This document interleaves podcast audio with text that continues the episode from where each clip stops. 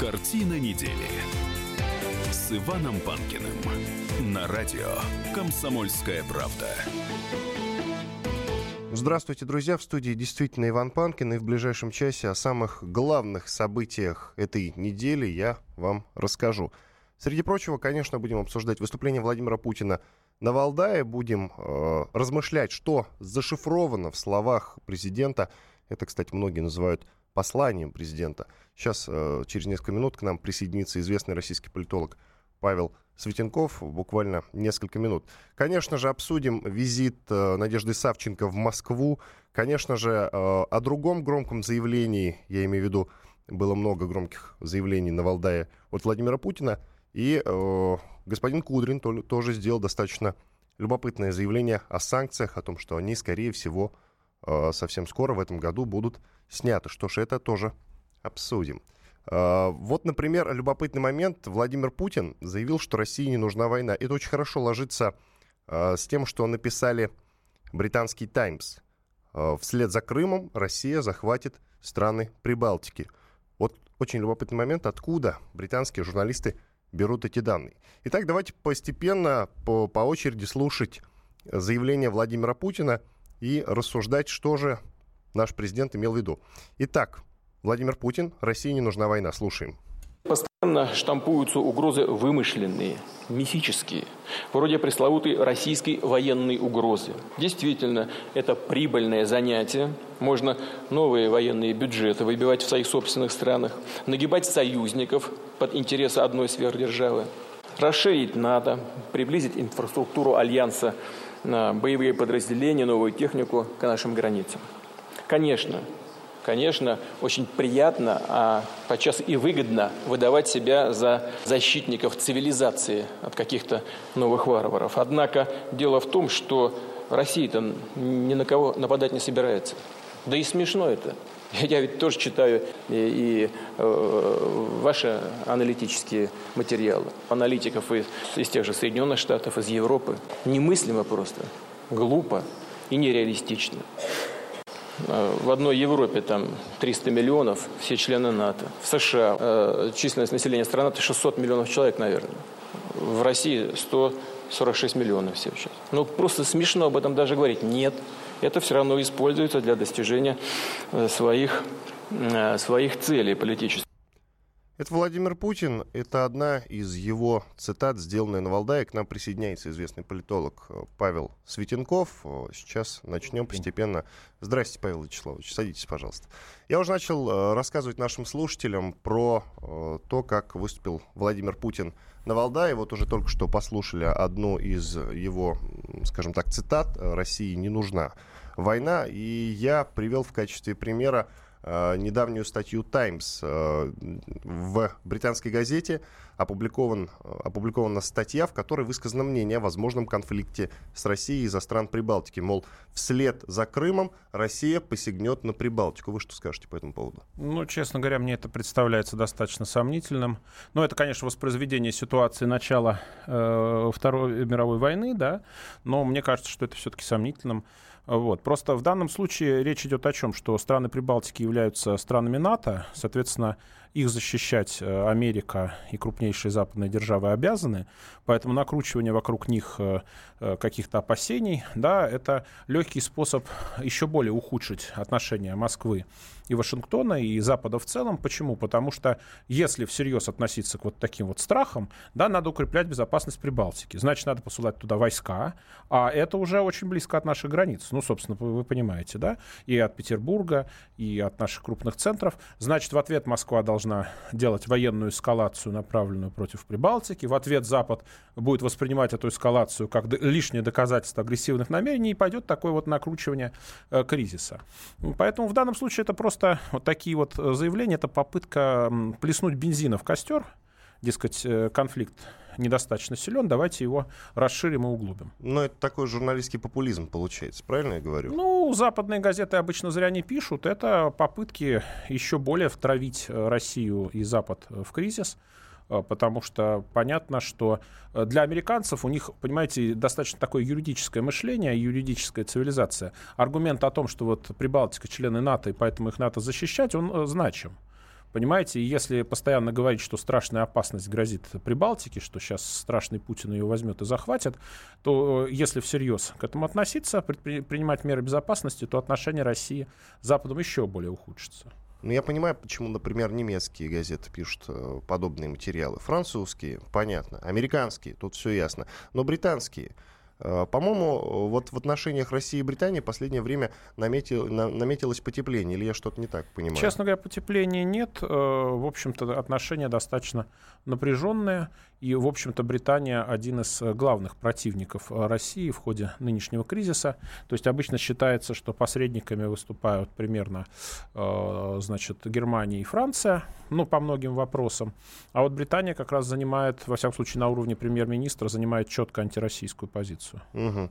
На том же Валтае прозвучало достаточно интересное заявление от э, Кудрина. Он сказал, что, скорее всего, э, совсем скоро санкции будут э, сняты. Вы что скажете по этому поводу? Ну, Э, оптимизм это хорошо, но мы должны посмотреть на то, как будет себя вести новая американская администрация, тем более, что сейчас как раз вот наступила, грубо говоря, страда, то есть наступил последний э, момент, когда кандидаты еще могут обмениваться ударами, выборы идут очень остро. Посмотрим, кто придет в Белый дом и какую политику он будет проводить. Потому что важно не только фигура президента, важно еще и кто будет его ключевые советники. То есть СВИТа, вы имеете в виду? Госсекретарь, СВИТа, да. директор ЦРУ, помощник по национальной безопасности, министр обороны. Обычно назначаются, конечно, опытные люди, но поскольку это центр, от их, э, мировой центр, от их взглядов, от их личной позиции, много чего будет зависеть. Давайте послушаем, что же сказал глава Центра стратегических разработок Алексей Кудрин по поводу санкций. Кто говорит, что эти санкции несущественные, они, это не так. Они серьезно влияют на нашу экономику, рост и жизненный уровень. Другое дело, что как политический инструмент он не действенный и не работает. Я не думаю, что санкции будут расширяться. Кроме того, бизнес-сообщество и политические сообщества наших стран скорее хотят постепенно снизить эти санкции.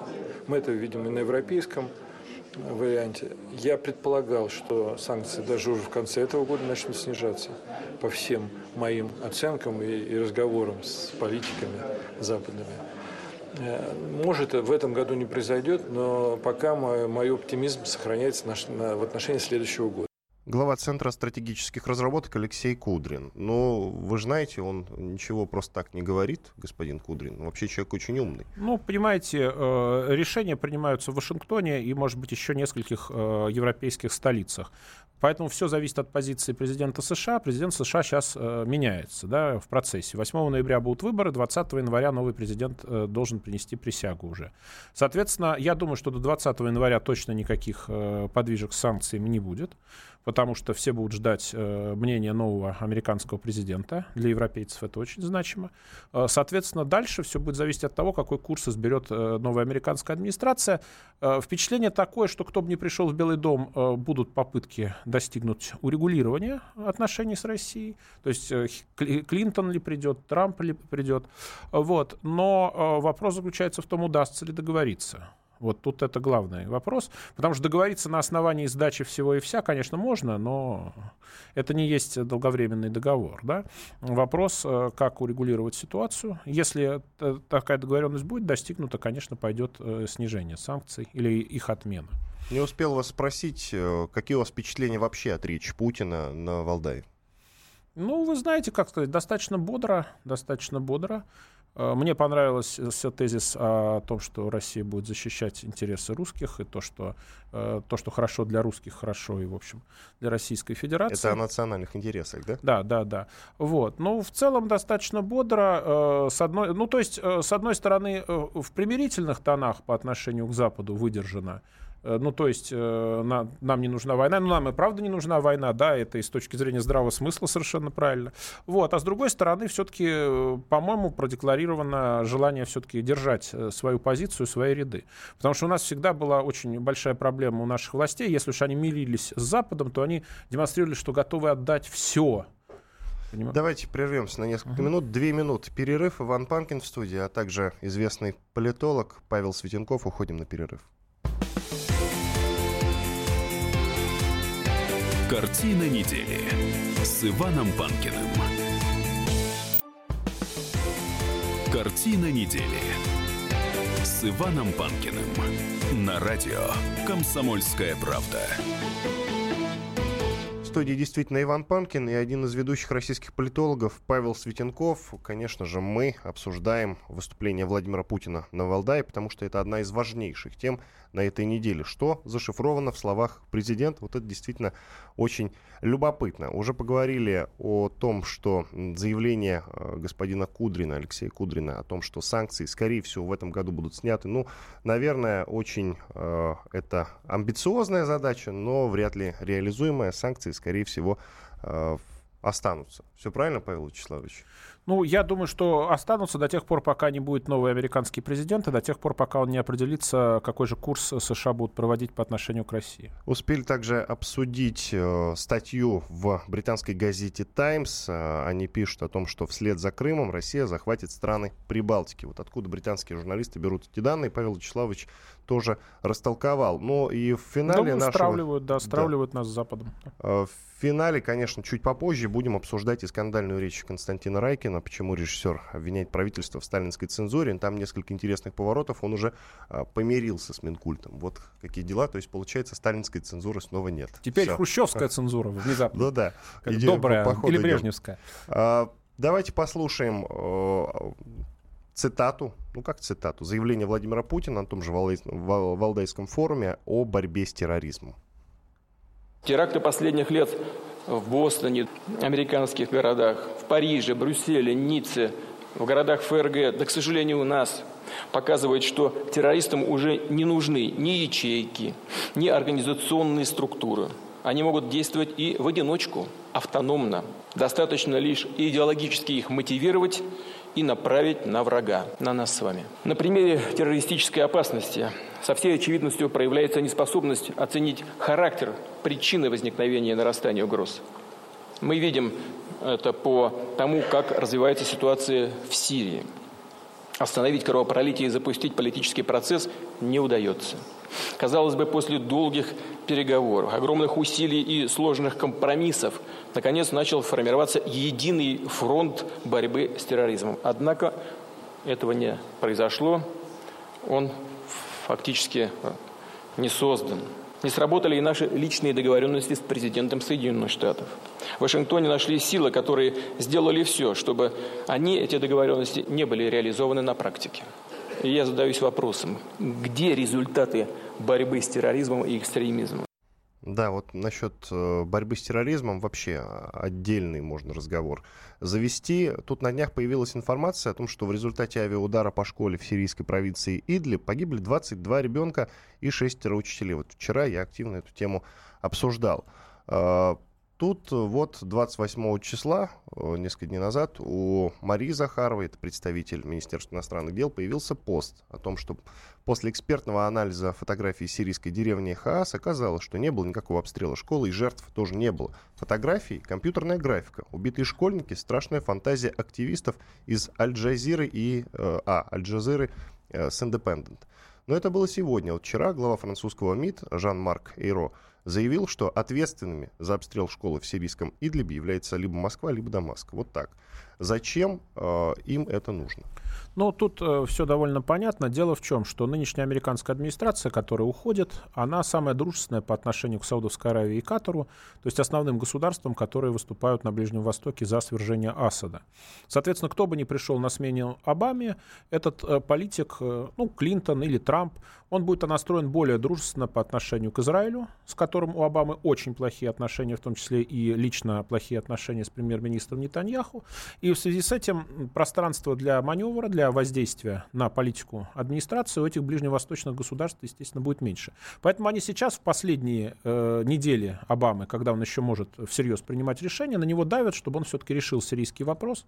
Э, а решение сирийского вопроса, с их точки зрения, это жесткое свержение Асада. Это вовсе не Э, разгром ИГИЛ, запрещенный в нашей стране. Вот. Отсюда вот такое страшное давление на Россию, которое идет буквально вот в последние несколько недель. Э, требование любой ценой э, убрать Асада, требование э, прекратить обстрелы э, тех же самых террористических группировок и так далее, нападки, обвинения. Это все связано с тем, что э, есть попытка в последний момент решить вот эту вот э, задачу первостепенную для ближневосточных э, э, вот этих вот королевств. То есть э, свергнуть Асада. Этого пока не получается, но они вот э, все еще пытаются. А если американцы все-таки уйдут из Сирии, война в Сирии прекратится, как вы считаете? Ну, формально их там нет, да, там же нет их войск, насколько ну, я да, понимаю. Нормально. Ну, э, если, если внешние центры перестанут поддерживать э, те группировки фактически террористические, которые там действуют, то, конечно, война сразу же прекратится, потому что, ну, простите, война — это логистика. То есть солдаты должны чем-то стрелять, да, из, своих, э, э, из своего оружия. Они должны что-то есть. То есть это должно обеспечиваться, это стоит огромных денег.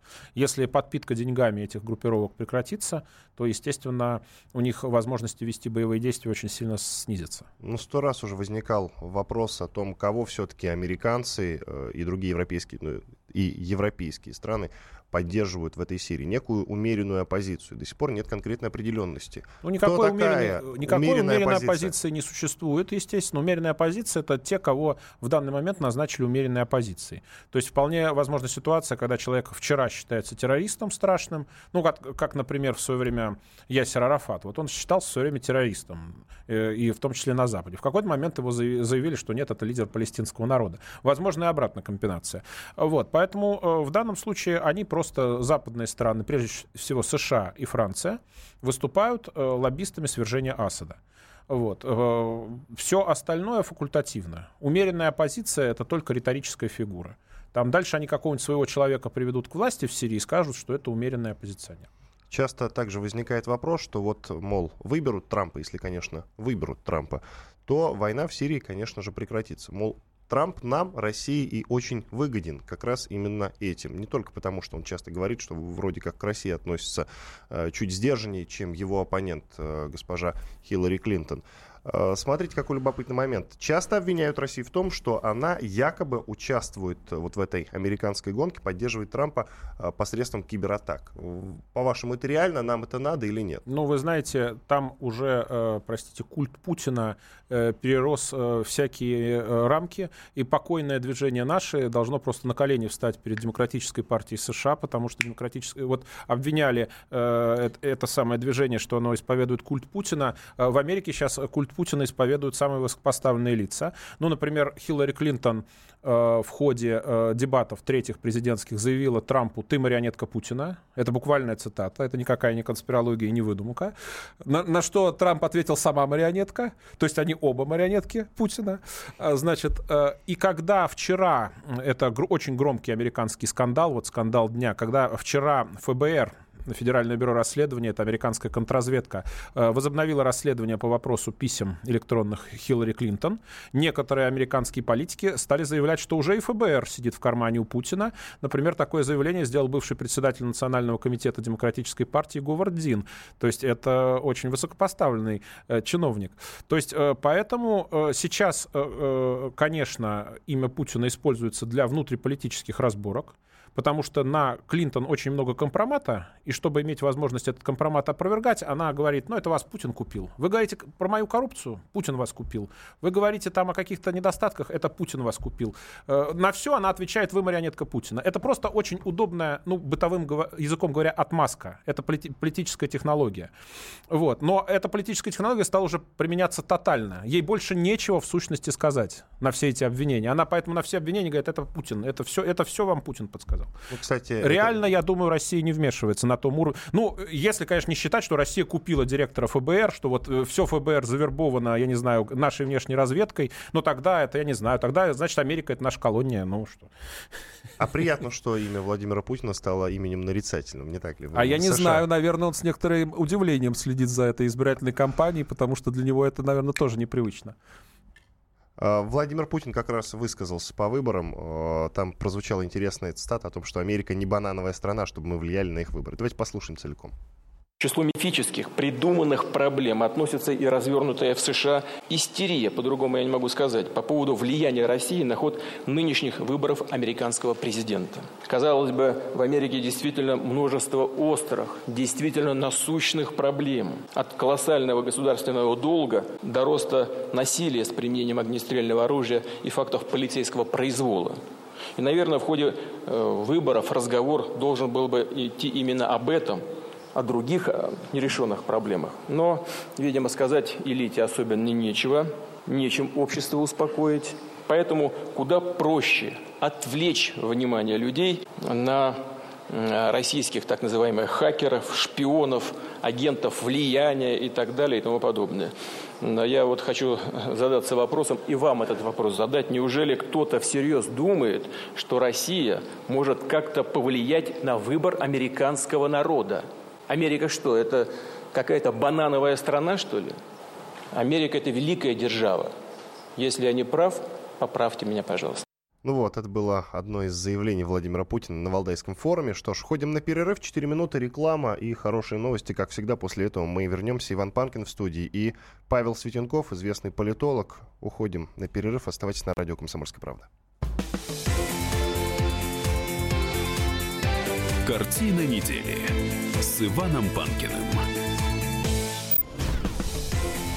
Картина недели с Иваном Панкиным на радио «Комсомольская правда». В студии Иван Панкин и политолог Павел Светенков. Павел Вячеславович, вот э, одна из любопытнейших тем этой недели, это, конечно же, визит госпожи Савченко в Москву. Когда она вернулась, она написала, что вернулась из ада снова, живой. Э, обставлен и будет ездить визит, в ад снова да, и снова, снова и снова. Обставлен был ее визит как подвиг. Э, она перед тем, как э, вот поехать в Киевском аэропорту, записала видеообращение, мол, отправляясь в столицу, в столицу врага, совершаю политическое э, самоубийство. Зачем она сюда поехала? Поддержать в Верховном суде России осужденных украинских националистов. В зале суда, насколько я знаю, даже крикнула «Слава Украине!» среди угу, прочего. Угу. А, вот. Никакая я не преступница. Российские пограничники и ФСБ не имеют ко мне никаких претензий. Все было очень вежливо. Почему другие нардепы боятся ехать в Москву, мне непонятно написала Савченко. Однако потом все-таки сказала, что вернулась из ада живой. Вот мне вообще поведение Савченко непонятно. Вот откуда такой контраст э, в ее поведении? То она э, говорит о том, что надо в ноги кланяться э, матерям Донбасса, то она говорит о том, что надо помириться с Россией, то пишет о том, что вернулась из ада. Ну, впечатление такое, что она ищет свое место на украинской политической сцене. И, как ни странно, она пытается занять относительно миротворческую позицию по отношению к России. И это вызывает абсолютное неприятие в украинском обществе, а, потому что там сейчас официально-то звучат э, сплошные трубы войны, то есть там никто не хочет с Россией мириться. Критиковать э, Савченко за ее миротворческие инициативы достаточно сложно, но просто ее же предыдущим ходом провозгласили героиней антимоскальского сопротивления, да, вот. Э, но, тем не менее, в общем, у украинских властей и их союзников это получается. То есть э, визит Савченко в Москву был объявлен шпионским визитом, что это вот агентша Путина, значит, поехала в Москву. А для Савченко, я думаю, это попытка поднять рейтинг среди населения Украины, продемонстрировать, что она по-прежнему такая же э, несгибаемая, как и раньше, поднять э, свою узнаваемость. Но тут э, проблема заключается в том, что, несмотря на яркость этой пиар-акции, видно, что ну, вопросы будут же, да. То есть если считать, что Савченко это такой страшный враг России, а Россия ее тут пускает э, в Верховный суд э, кричать «Слава Украине», то значит не такой уж это и страшный враг. То есть украинские, скажем так, политические круги именно так дело и воспринимают. То есть поэтому теоретически Савченко могла бы быть фигурой, наверное, которая могла бы стать таким миротворцем, могла бы Э, наладить на каком-то этапе отношения между двумя нашими странами, но пока у нее это не получается, потому что украинское общественное мнение ее в этом качестве не принимает. Оно просто ее э, подозревает, что она шпионка и все. Недаром э, она сказала про то, что совершает политическое самоубийство. А помните, как после какого-то инцидента ее назвали шпионкой Путина? Вот. Ну, на Украине все всех, по-моему, называют шпионами Путина. Это не только американская нынешняя мода, но теперь э, но и украинская. Вот. И, и да, ее действительно так называют. И, э, в общем-то, поскольку на Украине сейчас достаточно антироссийски настроенное общественное мнение, я думаю, что вот э, в отношении нее будет сохраняться настороженность. А как вы считаете, это все-таки политическое самоубийство или у Савченко еще есть шанс, скажем так, подняться на политической, на украинской политической арене? Ну, очевидно, что это пиар да, ее личности, потому что ее немножко стали подзабывать. Вот. И э, пиар-то хороший, но приведет ли он к росту ее рейтинга среди украинского избирателя? Вот большой вопрос. У меня э, другой вопрос. Почему ее здесь яйцами не закидали? Это меня действительно удивляет. Вот э, представим, да, кого-то из достаточно заметных российских представителей, пусть то чиновник, политик или просто известный человек, на Украине. Вот такой открытый визит, э, совершенно конкретный, видный, как говорят. Яйцами закидали обязательно. Безопасным этот визит вряд ли можно Ну, я назвать. думаю, как бюрократы говорят, мнения на этот счет не было, поэтому было мнение, что все прошло хорошо, потому что и Верховный суд ее пустили, она иностранная гражданка, то есть тут можно было бы сказать, и через границу ее пустили. Да, у нас, э, в общем, по-моему, до сих пор сохранился безвизовый режим, но нужно учитывать, что любое государство может любому въезжающему, даже имеющему визу, да, отказать во въезде по каким-то причинам. Да, то есть, если бы российские власти не хотели присутствия здесь Савченко, ей бы было сказано, знаете, уважаемая, садитесь обратно в самолет и летите обратно, через что она летела, наверное, через Минск, летите обратно в Минск. Вот. Этого не произошло. То есть тут э, проблема заключается в том, что яркий пиар-ход, но украинское общественное мнение не такое уж глупое, и э, политическая элита Украины, э, по-моему, практически единодушно начала Савченко обвинять в работе на Москву, а в их обстоятельствах это не очень хорошее обвинение. А, тут, кстати, про полеты очень интересный момент и про безвизовый режим.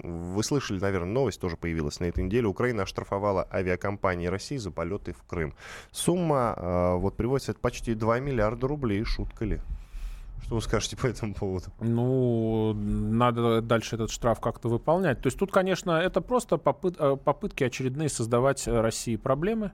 Вот, э, поскольку Россия очень часто э, в ответ на создание таких проблем начинает какие-то делать благожелательные заявления, э, очень часто эти проблемы продолжаются. То есть теоретически, конечно, на самой Украине они вряд ли смогут что-то взыскать, но они же могут обратиться в международные суды и так далее, понимаете? То есть это может быть существенной международной проблемой, если эту тему продолжать продвигать всерьез. Поэтому я считаю, что Россия должна как-то отвечать. Заплатить нет, ни в коем случае. С какой стати? Угу. А отвечать, в том смысле, что должен быть, ну, должен быть какой-то... Вот у нас э, в ходе, э, кстати, выступления Путина отмечалось, что фабрика «Рошен», принадлежащая Порошенко, э, прекрасно себе работает. Ну вот не знаю, может быть, ее тоже оштрафовать. Вот. Ну, я так, э, естественно, в плане иронии говорю, потому что э, ситуация, когда наши компании будут э, штрафоваться на Украине, а дальше потом это пойдет какие-нибудь иски в международные суды, и будут проблемы уже на международном уровне, мне кажется, она неприемлема. И, кстати, Украина нам должна деньги за газ. Она всегда нам должна деньги за газ. Мы все, все время пытаемся ей продать газ со скидкой, и она уже не берет. Может, стоит прекратить попытки, судя по всему. Ну, а, давно пора. К другой теме. Э, на этой неделе достаточно громко о себе заявил э, Константин Райкин, известный театральный деятель, вообще замечательный актер, замечательный э, художественный режиссер своего театра «Сатирикон», но речь его была достаточно скандальной, и я бы сказал, что не совсем я даже так выражусь, не совсем адекватный, потому что он говорил о том, что мы возвращаемся к сталинской цензуре. Можно ли вообще об этом говорить, как считаете? Ну, сталинской цензуры у нас, конечно, нет, потому что если была сталинская цензура, он бы не смог сделать подобное заявление. Во времена Сталина никто никого в сталинской цензуре не обвинял. Я таких э, случаев не припомню. Э, ну, а ситуация самого Райкина понятна. У него там э, явно какой-то финансовый кризис, связанный с театром. Ранее он говорил, что там много денег на аренду уходит и так далее. Эти заявления чисто финансовые как-то, видимо, не прозвучали в общественном мнении, что важнее в головах чиновников они не прозвучали. Э, пришлось перейти к политической риторике. Вот теперь, насколько я понимаю, Райкин и Мединский должны то ли встретились, то ли должны они встретиться. встретились, да. Встретились, да, и, Уже в общем-то, решили все проблемы, что помирили. сказать, да. И, видимо, и финансовые проблемы театра «Сатирикон» тоже, скорее всего, решились. Но, насколько я знаю, там э, финансовые проблемы-то с чем связаны? Э, дело в том, что театр э, «Сатирикон» почему-то э, не пользуется такой популярностью, как, например, театр Табакова, ну, условно говоря, да? И в связи с этим, в частности, есть проблема. Деньги-то ему выделяют Райкину. И вот, чтобы привлечь к себе внимание, он делает такое заявление. Получается, что всем театральным деятелям, потому что театров хороших в Москве много, и они э, в каком-то смысле даже те, кто... Ну, вы знаете, не те так театры, много хороших нах... театров.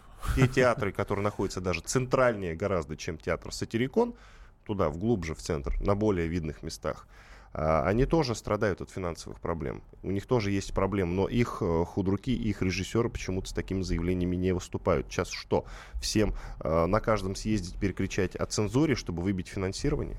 Ну, видимо, да, тропинка протоптана. Нет, ну просто тут целый комплекс обстоятельств. У Мединского э, есть определенные проблемы, потому что очевидно, что на него идет аппаратная атака. Да, многие его деятельностью недовольны. В министерстве работали органы ФСБ, там э, были претензии к замам, хотя не к самому Мединскому. Вот, то есть э, явно идет, говоря бюрократическим языком, подкоп да, под Мединского, и поэтому он к таким заявлениям, он гораздо более чувствителен, чем, может быть, какой-то руководитель нового ведомства, вот, и он вынужден все это учитывать, тем более, что Константин Райкин — это представитель достаточно известной фамилии, да, над ним, как бы, э, там, естественно, э, он имеет э, высокий социальный капитал, связанный с именем его отца и с, и с его собственным именем, я имею в виду Аркадий, ой, Конста, Константин Райкин, и, естественно, в этой связи заявление именно Райкина прозвучало громко, и министерство вынуждено было реагировать. Но оно еще и громко прозвучало, потому что он подал-то его как экспрессивно, красиво, хорошо Нормально, сказал. он, он хороший, как подбирал. Э, Константин Райкин хороший профессиональный актер, поэтому, безусловно, он... Я бы даже, я бы даже сказал, что он выше профессионального актера гораздо. Если приходишь на спектакль Райкина, смотришь только на Райкина, и все. Не, ну это, это, это вот как раз проблема, понимаете, э, проблема репертуарного театра, что если его возглавляет актер, этот актер далеко, э, может быть очень хороший актер, но хороший актер не всегда хороший режиссер, раз, а во-вторых, хороший актер, он по природе стремится играть э, все главные роли во всех спектаклях. Но это нормально для актера, да, поэтому э, когда актер возглавляет театр, э, в общем-то, практика показывает, что театр начинает работать не очень хорошо, репертуарный такой классический театр, потому что э, на одном сверх имени ехать невозможно все Тут, время. Э, любопытные цифры э, в посте у Марины Юденич, небезызвестной вам. Э, она пишет. Министерство культуры выделяет Сатирикону 235 миллионов рублей в год. Э, почти 44,5 миллионов идут на аренду помещений Дома КВН. И там, судя по всему, отдельная интересная история. 130 э, миллионов театр зарабатывает на билетах. У Сатирикона худший показатель заполняемости среди федеральных театров. На протяжении последних двух лет он был на уровне где-то 50-51%. Вот такой вот такая любопытная статистика. Да, я отмечу для тех, кто не в курсе, действительно, не в здании театра «Сатирикон» сейчас проходят спектакли Райкина, mm-hmm. они проходят в доме э, КВН, который находится по соседству. И в этой связи они очень много денег отдают именно как раз э, дому КВН. Может быть, кстати, это и с этим связано. Тут есть другой любопытный момент. Э, пока что это только слухи.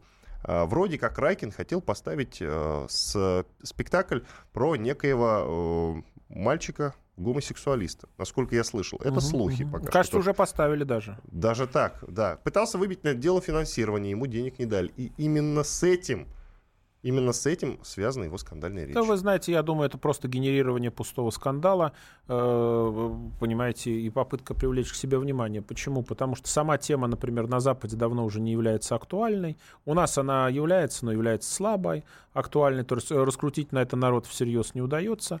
Вот. Э, то есть тут в данном случае проблема, стратегическая проблема театра э, связана, видимо, с тем, что Райкин, будучи хорошим актером, видимо, не очень хороший режиссер и не очень хороший орговик. А тут, э, понимаете, э, я говорю, вот это классическая проблема. Во главе театра, классического репертуарного русского театра, все-таки режиссер должен стоять, а не актер.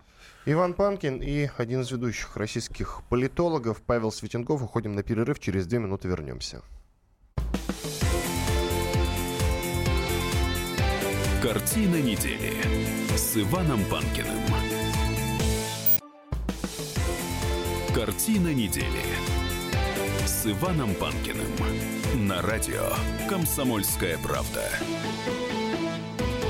Иван Панкин и один из ведущих российских политологов Павел Светенков в студии. У нас финальные три минуты. Кстати, э, действительно, Павел Вячеславович, вот то, о чем вы сказали в самом начале нашей программы, когда пришли, о том, что, видимо, все действительно завербованы э, Путиным, э, и то, что имя Путина стало уже именем нарицательным в США как минимум, да и на Западе в целом, в Европе.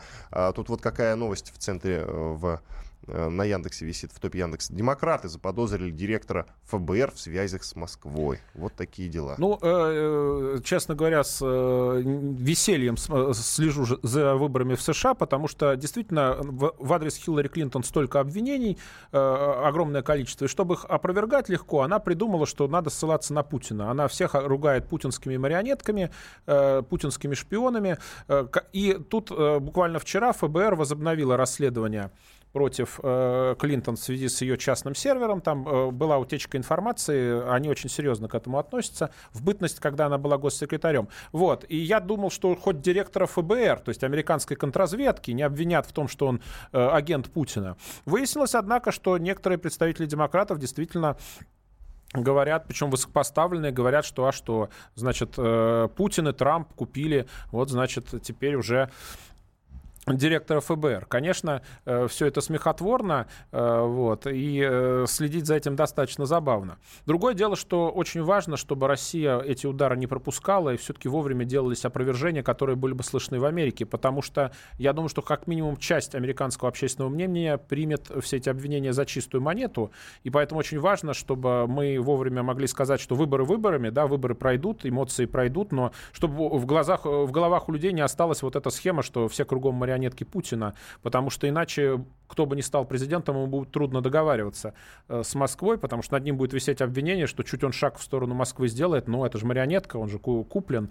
Э, вот. Поэтому я думаю, что тут э, Россия должна четче объяснять свою позицию. Вот, кстати, на Валдае Путин, кажется, впервые четко высказался с опровержением этого, этих утверждений, что он всех купил в Америке, включая директоров ФБР. Вот.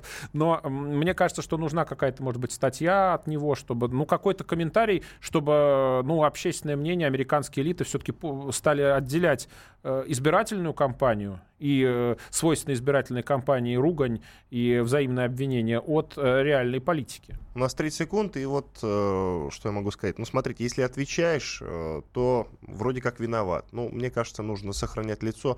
Ну, а что дуракам отвечать? На глупые, нет, я нет, имею нет, в молча- молчать в таких случаях нельзя, в таких случаях надо жестко опровергать. Угу. Потому что молчание, как еще пророк Мухаммед в свое время говорил, знак, знак согласия. согласия. Ну, хорошо, все, спасибо вам большое. Иван Спасибо Панкин вам. и Павел Светенков, один из ведущих российских политологов. До свидания.